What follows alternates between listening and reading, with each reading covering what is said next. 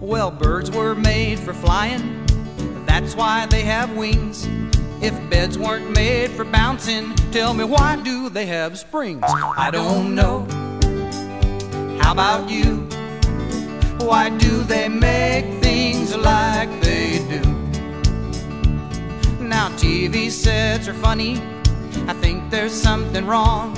It's awful hard to turn them off, but it's easy to turn them on. And I don't know. About you? Why do they make things like they do?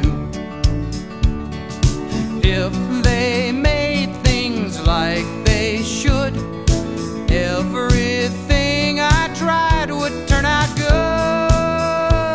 Well, bathtubs have a bottom, but they don't have a lid. And all that water on the floor wouldn't be there if they did. And I don't know.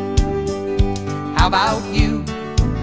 Why do they make things like they do?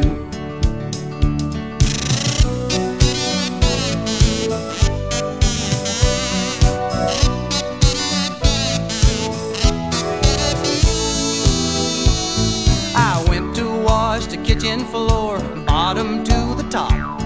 But the soap suds got so bubbly, I couldn't find my mop. And I don't know. How about you? Why do they make things like they do?